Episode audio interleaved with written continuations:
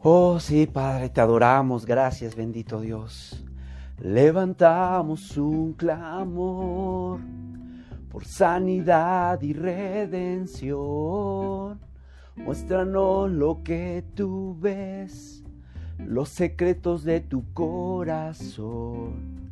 Un pueblo unido pide hoy tu libertad y salvación.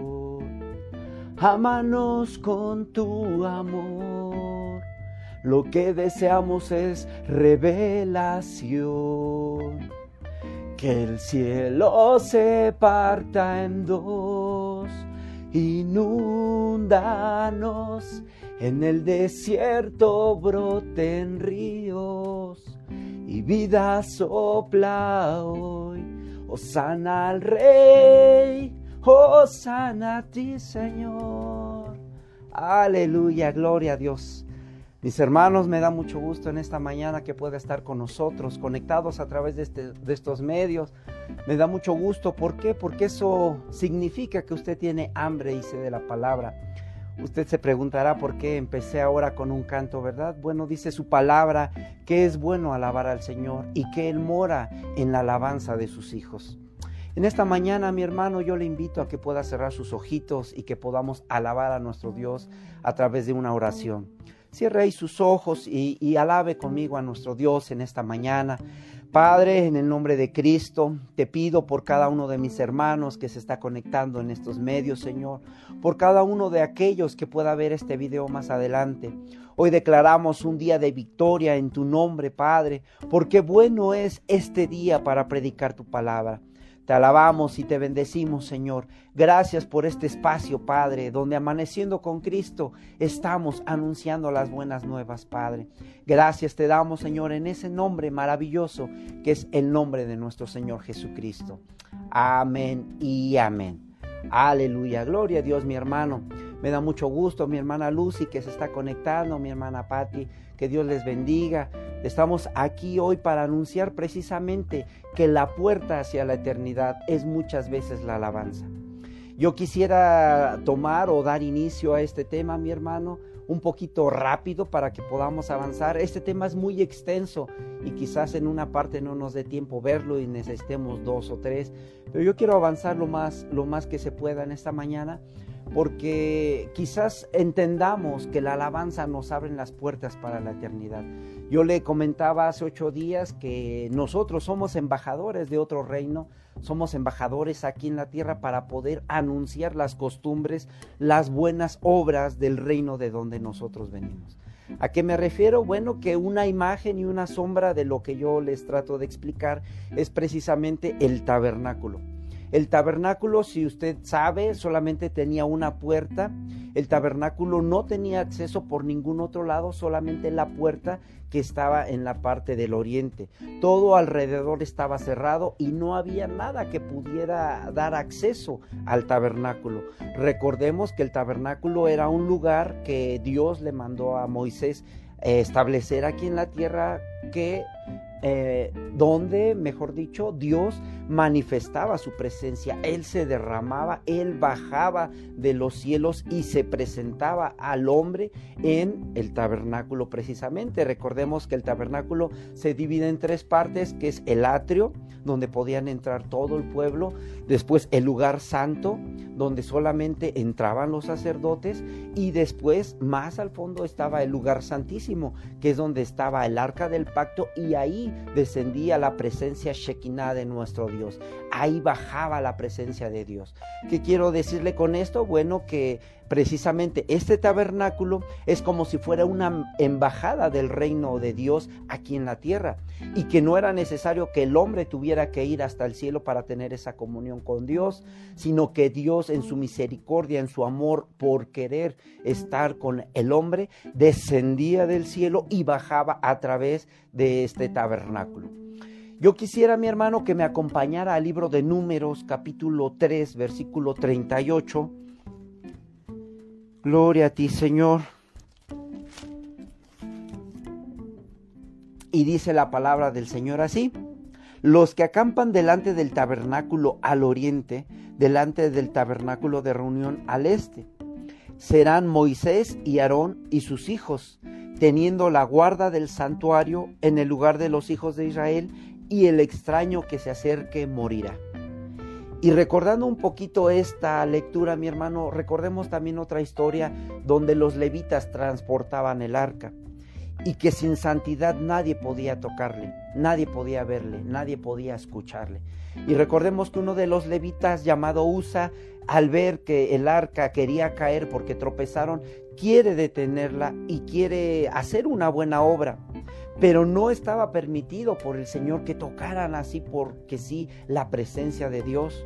Yo refiriéndome al arca. ¿Qué pasa? Usted lo sabe muy bien. Toca el arca por hacer una buena obra e impedir que caiga. Entonces ahí muere irremisiblemente, muere este personaje. Aquí lo que nos quiere enseñar la palabra del Señor es precisamente eso, que debemos de buscar la santidad para acercarnos confiadamente al trono de su gracia. Nosotros podemos entender también que los sacerdotes, si no estaban en santidad, podían caer fulminados delante de la presencia de nuestro Señor. Por eso es que no cualquier persona podía entrar al lugar santo y mucho menos al lugar santísimo. ¿Por qué? Irremisiblemente moriría. Aquí lo que yo quisiera hacerles entender, bueno, que nosotros estamos acercándonos a la puerta de la eternidad, que nosotros estamos corriendo en este en este tiempo, en esta carrera para llegar precisamente a esta meta que es el conocer la eternidad con nuestro Señor. Yo quiero eh, decirle que precisamente Dios se mueve en una línea de eternidad que quizás nosotros no entendemos, no comprendemos, porque no estamos en ese tiempo de eternidad, porque no lo llegamos a comprender al 100%, porque estamos en una mente caída, estamos en una mente de humano que quizás no entiende la eternidad de nuestro Dios, pero que primeramente el Padre hoy a través de su palabra nos pueda dar a entender qué es la eternidad. Bueno, la eternidad eh, corre, es un tiempo kairos de Dios, es un tiempo que no tiene principio, no tiene fin y que en este tiempo de eternidad precisamente se abre un paréntesis este paréntesis es causado por la muerte, es causado por el pecado, porque Dios en su amor y su misericordia quiere o ha designado que el hombre pueda estar en la presencia de Dios para siempre, por toda la eternidad. Pero por causa del pecado entra la muerte a este mundo y se crea un paréntesis en esa eternidad. No sé si me doy a entender hasta hoy, mi hermano. Y en ese paréntesis se abre el tiempo cronos para nosotros, en el cual empieza a correr la enfermedad, el pecado, la maldad, el tiempo para nosotros. Ahora todo tiene un principio y todo tiene un fin.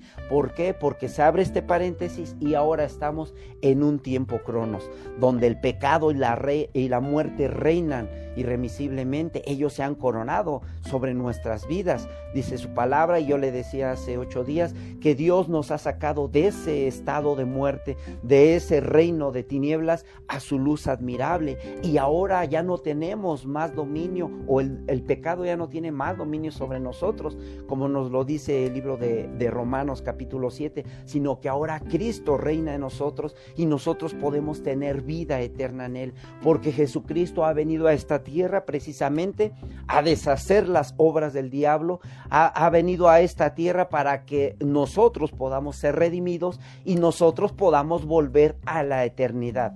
¿A cuál eternidad? Al Kairos de Dios, a esa bendita eternidad de donde nunca debimos de haber salido.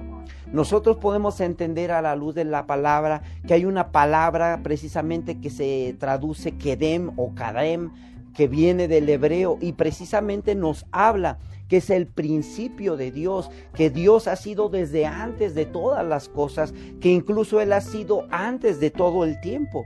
Y no sé si yo me pueda dar a entender con esto, mi hermano, que Dios no tiene tiempo, Dios eterno es, ha sido eterno y siempre ha existido, incluso antes del tiempo. Y yo quisiera que se quedara con esta idea, mi hermano, que Dios no tiene tiempo, que Dios no tiene presión, que no tiene principio ni tiene fin, que Él ha sido siempre en esta eternidad, antes del tiempo, antes que existiese el tiempo. Nosotros podemos entender que nuestro Dios bajaba y se manifestaba en este tabernáculo tabernáculo precisamente porque él quería reunir a su pueblo y él se quería manifestar y él quería visitarlo y él quería bajar del cielo y morar alrededor de sus hijos, alrededor de su pueblo, a través de esta embajada que él estableció con Moisés. A Moisés le dio todas las especificaciones para que pudiera ser el embajador en esta tierra. Le decía yo hace ocho días que es un embajador aquel que no es de el lugar donde mora ahora y trae las costumbres y trae las prácticas de la tierra de donde viene. Amén. Hasta aquí si me está entendiendo, dele un like, mi hermano, para saber que estamos en el mismo entendido. Dios a través del tabernáculo de reunión, bueno, Él trata de, de, hablar a su pueblo, Él trata de acercarse a Él. ¿Por qué? Porque dice su palabra que todos estábamos destituidos de la gloria de Dios por haber pecado. Entonces Dios lo que quería era bajar y ministrar a su pueblo. Él quería bajar y hablar con su pueblo. Él quería bajar y sanar a su pueblo. Él quería venir y convivir con su pueblo. Y déjeme decirle que eso solamente fue el prototipo de lo que Dios quiere realmente. Ahora nosotros sabemos que somos pueblo de Dios, que ahora somos iglesia de Cristo. Y mire mi hermano, ¿cuántos pueden decir amén que son o pertenecen a la iglesia de Cristo? Ahí denle un like. Nosotros estamos reunidos en ese tabernáculo, en el templo, en la nave, en el local, precisamente con este mismo objetivo, con este mismo fin que nosotros como pueblo de Dios podamos reunirnos para alabar a Dios y que a través de la alabanza el Señor pueda pueda descender y pueda ministrar, pueda sanar, pueda hablar, pueda traer palabra al pueblo de Dios. Ese es el verdadero objetivo del, del, templo, de los locales donde nosotros como iglesia nos reunimos. ¿Por qué? Porque Dios quiere que su iglesia sea restaurada. Amén. Ahí mismo en el, en el libro de números, capítulo 2, quisiera que me acompañara mi hermano. Capítulo 2, versículo 2, nos habla la palabra del Señor así. Los hijos de Israel acamparán cada uno junto a su bandera, o sea que haya banderados, mi hermano, bajo las enseñanzas de las casas de sus padres, alrededor del tabernáculo de reunión, acamparán. Y ponga atención en el 3. Dice, estos acamparán al oriente, al este, la bandera de los campamentos de Judá y ponga atención a ese nombre, la tribu de Judá. ¿Por qué cualquier otra no? La de Leví, la de Efraín. ¿Por qué la de Judá? Es algo interesante que nosotros debemos analizar. Por sus ejércitos y el jefe de los hijos de Judá, Nazón, hijo de Aminadab. Y mire mi hermano que la tribu de Judá siempre la hemos identificado con los tiempos de alabanza, que nosotros hemos identificado a esta tribu de Judá, que son los que creaban la atmósfera para que nosotros pudiéramos entrar a esta eternidad donde no había tiempo, mi hermano. Nosotros si, si identificamos el tiempo de eternidad, ahí no hay tiempo. Por eso es que dice la palabra que todo lo que es ya fue. Nos lo dice el libro de Eclesiastés, que todo lo que ha sido ya fue. Y todo lo que fue es lo que ha de ser. ¿A qué me refiero? Que si hubo un tiempo de eternidad antes de este paréntesis, bueno, esa eternidad va a regresar para nosotros. Algunos dicen, bueno, yo al dejar de respirar, al dejar de existir, con eso se termina todo. Y la verdad es que no. Ahí empieza todo, porque nosotros estamos diseñados para vivir eternamente con nuestro Señor. Y el Evangelio es una buena nueva que nos deja ver esa bendita oportunidad de nosotros acercarnos al Padre eternamente. Mi hermano, en esta mañana yo quisiera decirle que nosotros por la fe podemos acercarnos precisamente a ese tiempo de eternidad, que nosotros debemos de venir y creer las cosas que no son como si fueran. A esto se le llama fe, que nosotros podamos ser como esa tribu de Judá que venía delante de la puerta del tabernáculo de reunión para alabar y adorar a nuestro Dios. Y mire mi hermano que la verdad que esa grande labor, esa tarea para la tribu de Judá era muy bonita, porque es el venir y crear una atmósfera donde Dios puede descender. En los cultos hemos aprendido que a través de la alabanza se crea una atmósfera. La alabanza, la adoración, la misma palabra que el Señor quiera utilizar a diferentes hermanos para darla a conocer al pueblo. Y nosotros sabemos que ahí se crea la atmósfera para qué? Para que posteriormente venga nuestro amado hermano, pastor o, apóstol a compartir la palabra y que ya se haya creado esa atmósfera y el Señor se pueda mover y el Espíritu pueda fluir en medio de nosotros. ¿Qué está haciendo la tribu de Judá? ¿Qué están haciendo los hermanos de alabanza? Bueno, abrir la puerta. ¿Por qué? Porque yo quisiera decirle que ellos quizás sean la llave con la cual la presencia de Dios desciende. No con esto estoy diciendo que si no hay alabanza no desciende la presencia de Dios, pero es muy importante crear esa atmósfera para que Dios se pueda mover de manera que a Él le plazca, que nosotros podamos estar dispuestos y abiertos a escuchar su voz, abiertos a ver sus obras y sus maravillas y creer las cosas que no son como si fueran. ¿A qué me refiero, mi hermano? Que nosotros estamos listos, nos estamos preparando para regresar a esa eternidad de la cual nunca debimos de haber salido. ¿Qué representa la tribu de Judá? Bueno, representa la alabanza, quien está al frente de las, de las batallas. Nosotros hemos entendido a través de la palabra del Señor que incluso cuando se tocaba la trompeta de que tenía que moverse la nube, los primeros que se levantaban precisamente eran los de la tribu de Judá. ¿Qué quiero decirle con esto? Que en las iglesias nosotros como ministros de alabanza somos los primeros, los encargados de levantar esa, ese estandarte levantar al pueblo y llevarlo a la presencia de Dios.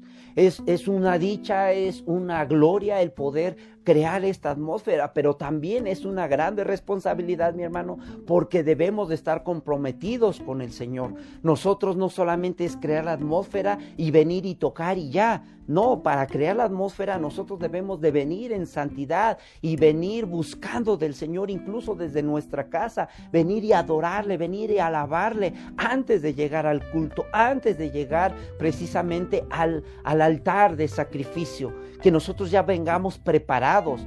Y, yo traigo una, una, imagen, mi hermano, a, la mente de Eliseo. Eliseo era aquel que tenía el doble de la porción de Elías, lo hemos visto en alguna ocasión, y, que cuando a él le decían que diera palabra, que diera profecía, él quería traer cosas de la eternidad a nosotros, a nuestra plataforma, a nuestra atmósfera. Y, y bueno, ¿se acuerda qué hacía Eliseo? Eliseo pedía que le trajeran un teñidor. ¿Qué es un teñidor? Bueno, aquel que tocaba la arpa, por ejemplo, David. Eh, y así como él creaba la atmósfera para poder traer las cosas de la eternidad aquí, nosotros como ministros en una iglesia tenemos esa grande responsabilidad, que a través de la alabanza, a través de la adoración, nosotros primeramente podamos entrar a la misma presencia de nuestro Dios y en su gracia y su misericordia Él pueda derramarse en medio de la alabanza. Mi hermano, nosotros debemos de entender que nosotros debemos de cambiar de atmósfera precisamente de esta que es la normal y entrar a esa atmósfera de eternidad. Usted me dirá, bueno, mi hermano, ¿por qué está hable y hable mucho de eternidad?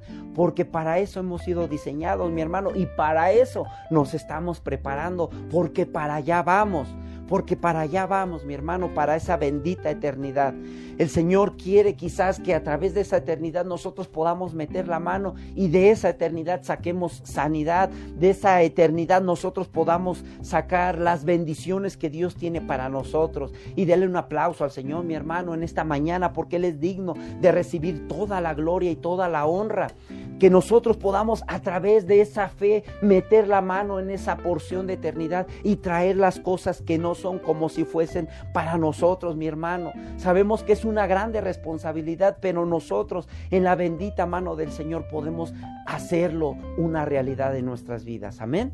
Mi hermano, nosotros debemos de entender que debemos alabar a Dios como si fuera el último culto que nosotros debemos predicar a Dios como si fuera el último culto, que no esperemos la parucia, que no esperemos hasta ese tiempo, que desde hoy podamos vivir, que desde hoy podamos vivir esa eternidad, que desde hoy aprendamos a vivir esa eternidad con nuestro Señor, que podamos acoplarnos a Él, que podamos disfrutar este culto como si fuera el último, que podamos alabarle como si fuera el último, que podamos predicar, que podamos orar como si fuera el último culto, mi hermano, porque quizás nosotros estemos esperando la bendita parucia de nuestro Señor, pero ¿quién nos dice, oh necio, no te jactes del día de mañana, porque esta noche vendrán a pedir tu alma?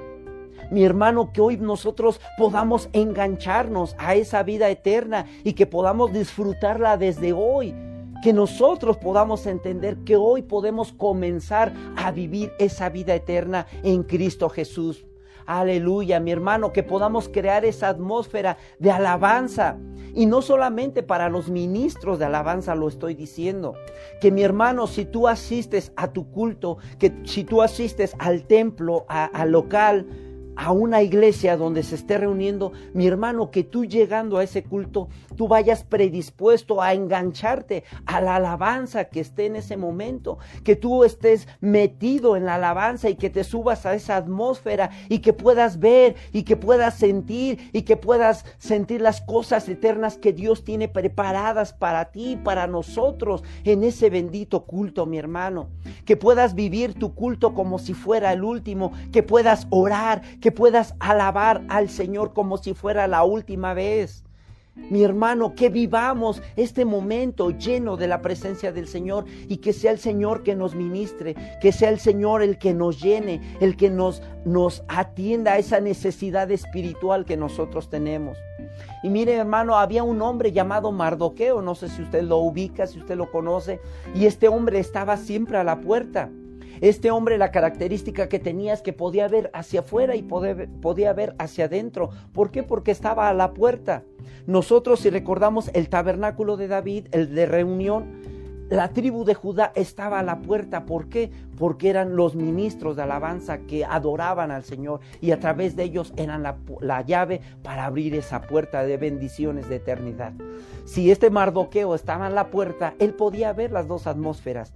¿Qué quiero decir con esto? Que precisamente nosotros, mis hermanos, los que estemos alabando al Señor, los que estemos en esa atmósfera de fe, de creencia en nuestro Señor, de todo lo espiritual que se mueve, nosotros podemos ver, nosotros podemos sentir y nosotros podemos escuchar las dos tipos de atmósferas. ¿Cuáles atmósferas? La natural, la normal, la que vemos con nuestros ojos naturales, con nuestro oído natural, pero también si estamos en el espíritu, nosotros podremos tener esa experiencia de venir y, entrar a la atmósfera espiritual de nuestro Señor que es la eternidad. Nosotros podemos ver las cosas que no son como si fueren. Nosotros podremos escuchar la voz de Dios audiblemente porque Dios es todopoderoso y puede venir y manifestarse en el momento que Él quiera. Mi hermano, pero necesitamos estar metidos en la presencia del Señor. Que nosotros quizás en un culto podamos escuchar la voz del Señor hablando a través de un hermano que está dando profecía. Y quizás nosotros podamos interpretar la palabra o para quién es la palabra. Pero ¿qué necesitamos? Estar a la puerta, estar en la puerta, en la puerta del tabernáculo, en la puerta de reunión, que nosotros podamos ver las dos dimensiones, mi hermano. A eso nos está llamando el Señor, a que nosotros podamos meternos espiritualmente y, no solamente ver la atmósfera normal, sino también, ver la atmósfera espiritual a la cual el Señor nos está llamando, porque para eso hemos sido predestinados, para estar con Él por siempre. Que nosotros podamos estar a la puerta, mi hermano, que nosotros estemos a la puerta listos, como ese Mardoqueo. Ahora, en algunas otras ocasiones, hace 15 días, si no me equivoco, yo le decía, ¿quién es la puerta? ¿Quién es la puerta, mi hermano? Acuérdese tantitito de las citas que vimos cuando Jesucristo se define a sí mismo como el camino, la verdad y la vida. En el libro de Juan nosotros podemos entenderlo, capítulo 10. Y quisiera que me acompañara ahí rápidamente, mi hermano, al libro de Juan, al Evangelio de Juan, capítulo 10, versículos del 7 al 9. Yo no quiero que me crea a mí, mi hermano, yo le he dicho, yo quiero que le crea a la bendita palabra del Señor. Ahí la palabra nos da las respuestas a todas las preguntas que nosotros podamos tener. Dice eh, Juan capítulo 10, versículos del 7 en adelante. Volvió pues Jesús a decir, de cierto, de cierto os digo, yo soy la puerta de las ovejas. Y si yo le digo, mi hermano, que nosotros debemos de estar a la puerta como Mardoqueo, Bueno, ¿quién es la puerta? Jesucristo. Entonces, ¿qué quiere decir esto? Que nosotros debemos de estar con Jesucristo, estar ahí con la puerta, con esa bendita puerta. Sigamos leyendo el 8 y el 9 y nos dice, todos los que antes de mí vinieron, ladrones son, salteadores, pero no oyen, no oyeron, perdón, a las ovejas. En el 9, yo soy la puerta y ponga atención ahí mi hermano, el que por mí entrare será salvo y entrará y saldrá y hallará pastos. Y mi hermano, yo quiero decirle que precisamente nosotros debemos de estar con nuestro Señor Jesucristo porque Él es la puerta y el que por Él entrare, ese será salvo. Y yo espero, mi hermano, con todo mi corazón, que usted que me está viendo, amigo, amiga, hayas ya recibido al Señor Jesucristo. Porque una de las decisiones más importantes en nuestra vida es precisamente esa, recibir o no al Señor Jesucristo porque Él es el camino, la verdad y la vida para regresar al Padre. No es por nuestras obras, no es por nuestras buenas conductas, por nuestra religión, no, mi hermano. Es precisamente porque Jesucristo es la puerta que nos lleva a la eternidad. Jesucristo es aquel con el cual nosotros podemos llegar al Padre. Él es el camino, Él es la puente, Él es el puente, perdón. Y mi hermano, nosotros debemos de entender que a eso hemos venido a esta tierra, a conocerle a Él, a la puerta, a Jesucristo. Él es en el quien nosotros podemos tener vida eterna. Aquí lo dice la bendita palabra, aquel que por Él entrare será salvo y entrará y saldrá y hallará verdes pastos. Amén. Mi hermano, precisamente en el tabernáculo nosotros podemos entender a la luz de la palabra que nuestro Señor Jesucristo estaba anunciado desde el principio. ¿Por qué? Porque el Señor sabía que nosotros íbamos a proceder a la vida eterna. Mi hermano, yo quiero traerle esa imagen, esa sombra, esa figura hoy a este momento. En el tabernáculo precisamente nosotros podemos entender o saber que ahí había unas cortinas y en esas cortinas estaban establecidas precisamente o impresas los querubines en esas cortinas. ¿Qué, significan esos querubines? Bueno, recordemos que esos querubines protegían las puertas. Y como imagen rápida se me viene, ayer estábamos viendo que Adán es expulsado del paraíso, Adán es expulsado del huerto y recordará usted que Dios puso ahí a un querubín precisamente a cuidar la puerta para que no pudieran regresar ahí y comer del árbol de la vida. Nosotros podemos entender que ellos estaban representados en esas cortinas cuidando la puerta. Ellos estaban cuidando precisamente la puerta para que nadie pudiera entrar. ¿Por qué? Porque recordemos la palabra, aquel que se acercara y que no estuviera permitido iba a, morir irremisiblemente. Bueno, también en esa puerta, en esas cortinas que estaban para el acceso al tabernáculo, nosotros lo hemos entendido porque en los discipulados que hemos atendido eh, en la escuela de Sevive, bueno, nosotros lo pudimos ver de una forma espiritual, de una forma no normal en un ámbito, una atmósfera espiritual. ¿Por qué? Porque ahí precisamente esas cortinas tenían diferentes colores, los cuales tienen un diferente significado. Se los voy a decir rápidamente, mi hermano, sin las citas bíblicas, para avanzar un poquito, porque el tiempo ya me está abarcando. Y precisamente ahí en esas cortinas nosotros podemos encontrar el color azul. El azul precisamente representaba lo celestial o lo divino que es nuestro Señor Jesucristo. También podíamos encontrar ahí el color carmesí o el rojo, que esto significaba precisamente lo terrenal, que Él era el hombre y que iba a dar su sangre por amor a nosotros. Otro de los colores que podemos encontrar era el púrpura, que esto significaba obviamente 100% divinidad y 100% hombre, 100% Dios y 100% hombre. ¿Por qué? Porque era una mezcla de lo celestial con lo terrenal. En este caso, el azul con el carmesí nos da el púrpura o el morado, si usted lo conoce así.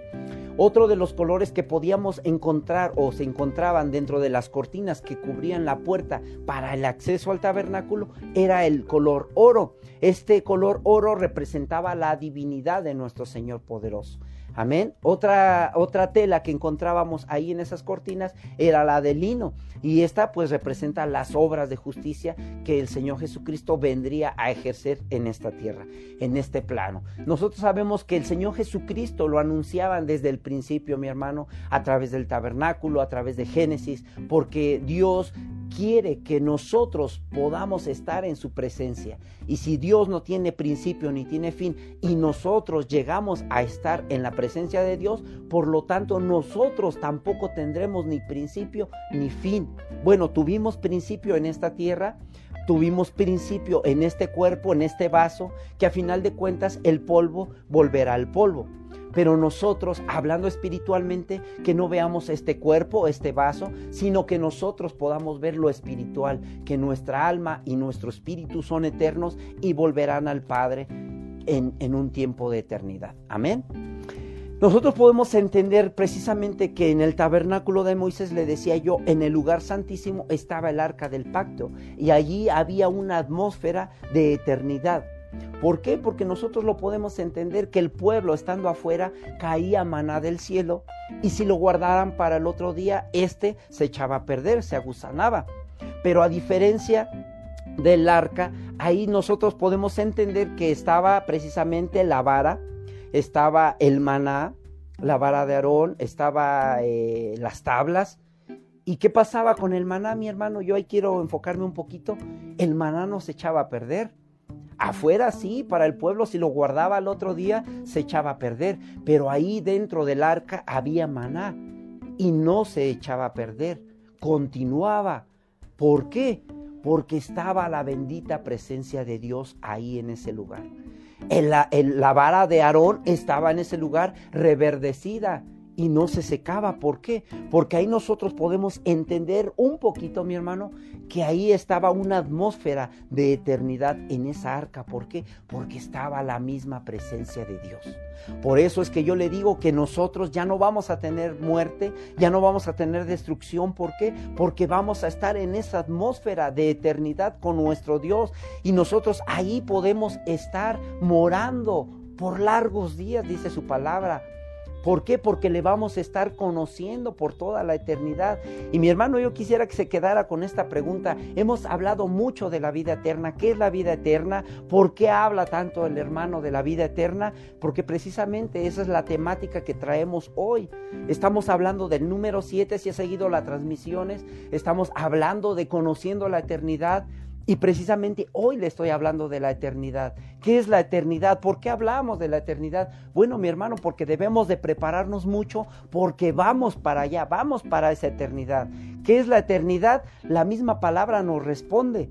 La palabra ahí precisamente en el libro de Juan capítulo 17 versículo 3 nos dice la palabra y nos responde qué es la vida eterna. Quisiera que me acompañara mi hermano y con esta cita cerramos. Ahí mismo en Juan capítulo 17 versículo 3 nos da la respuesta a la bendita palabra del Señor. Amén. Y esta es la vida eterna, ¿cuál? Que te conozcan a ti, el único Dios verdadero, y a Jesucristo, a quien has enviado. Mi hermano, yo creo, yo pienso que el Señor habla muy, muy, muy claro. Debemos dar un aleluya, un gloria a Dios, un júbilo. ¿Por qué? Porque Él nos está permitiendo conocer la vida eterna. ¿Qué es la vida eterna? Que te conozcan a ti y a Jesucristo, al cual tú has enviado, oh Padre eterno. Y mi hermano, esa debe de ser nuestra oración en esta mañana. Por eso es que inicié con un canto, quizás un poco desentonado, pero nuestro corazón, en nuestra mente debe de, haber gratitud. En nuestra mente y en nuestro corazón debe haber palabra del Señor. Yo le decía hace ocho días, atesoremos la bendita palabra de nuestro Señor, grabémosla en nuestra mente y en nuestro corazón. Porque quizás algún tiempo con esta plataforma del anticristo que se está levantando, vayan a destruir las palabras, vayan a bajar toda la plataforma cristiana. ¿Y qué nos vamos a quedar sin nada? No, Primeramente porque nosotros nos vamos en la parucia con nuestro Señor. Amén. Puede decir amén, mi hermano. Pero aquellos que se llegaran a quedar, que quizás tengan la palabra en su mente y en su corazón, que la guarden, la escudriñen. mi hermano, tengamos ese bendito amor eterno por la palabra del Señor, que la escudriñemos, que la tomemos con ese amor eterno, que alabemos a nuestro Señor como si fuera el último culto hoy, que alabemos, que adoremos, que doblemos nuestra rodilla, porque la rodilla son las bisagras para abrir esa puerta hacia el cielo. Ya vimos la puerta es Jesucristo representado en las cortinas del tabernáculo. Entonces que nosotros podamos ser como Mardoqueo y estar a la puerta, estar a la orden de nuestro Señor Jesucristo todos los días de nuestra vida y que comencemos a vivir esa vida eterna, que comencemos desde hoy, mi hermano, no esperemos la parucia, que desde hoy nosotros podamos empezar a disfrutar esa vida eterna. Mi hermano, yo espero que usted haya tomado esta palabra en bendición, que haya tomado esta palabra en el Espíritu. Yo le invito a que cierre sus ojos en esta mañana y que oremos y adoremos a nuestro Señor y que ahí en donde usted esté pueda alabarle, pueda cerrar sus ojos y bendecir su nombre. Señor, somos fieles embajadores tuyos, Padre testigos tuyos aquí en la tierra, Señor. Ayúdanos, Padre Santo, a estarnos preparando para tu bendita venida, Señor. Que nosotros podamos estar preparados para el encuentro contigo, Señor. Oh bendito Jesús, gracias. Gracias te damos, Padre. Gracias por este día. Gracias por mis hermanos que se conectaron. Gracias por este momento que te alabamos, que te adoramos. Gracias por este día que nos has dado vida, que nos has dado aliento, Señor. Gracias, bendito Padre, porque hoy te tenemos que comer. Gracias, Padre, porque hoy tenemos que vestir. Gracias, Padre, porque hoy tenemos trabajo. Gracias porque hoy tenemos salud. Gracias porque hoy tenemos vida, Padre. Gracias, Señor, aún en medio de la enfermedad, mi hermano, dele gracias. Gracias, Padre, aún por el desierto en el cual estoy atravesando. Gracias, Padre, aún por los problemas, por las situaciones difíciles. Gracias, gracias, gracias. No se cansará mi boca de darte gracias, de alabarte, Señor, de decirte santo, santo, santo todos los días. Santo eres, bendito Dios, santo eres tú, Señor, porque a esta tierra no vine a hacer tesoros, porque a esta tierra no vine a tener eh, carros, no vine a tener casas, Padre. A esta tierra vine a conocerte, a saber que tú eres la vida eterna, a saber que tú eres la puerta, Señor, y que si nosotros atravesamos por ti, Padre, seremos salvos y tendremos esa vida con el Padre. Gracias, bendito Dios. Gracias por nuestras vidas. Gracias por nuestras familias, Señor, porque dice tu palabra, conoce tú, acepta tú, reconoce tú al Señor Jesucristo y toda tu casa será salva. Y yo lo creo, Padre, yo lo tomo para mí en esta mañana, Señor. Te agradamos, Señor, te alabamos y te adoramos, bendito Padre, en esta mañana, Señor. Aleluya y amén. Mi hermano, Dios le bendiga. Dios le bendiga en esta mañana. Me da mucho gusto que haya estado con nosotros buscando de la presencia de Dios, que haya estado en esta mañana amaneciendo con Cristo. Dios le bendiga, mi hermano, y no se desconecte de estas plataformas, no se desconecte de la presencia de nuestro Dios. Él viene pronto, la palabra se está cumpliendo, la plataforma se está preparando, mi hermano. Alabemos y busquemos a nuestro Señor Jesucristo. Amén y amén. Aleluya, gloria a ti, Señor. Alábele, mi hermano, todo este día, alábele. Bendiga su nombre, amén. Aleluya, gloria a ti, Señor.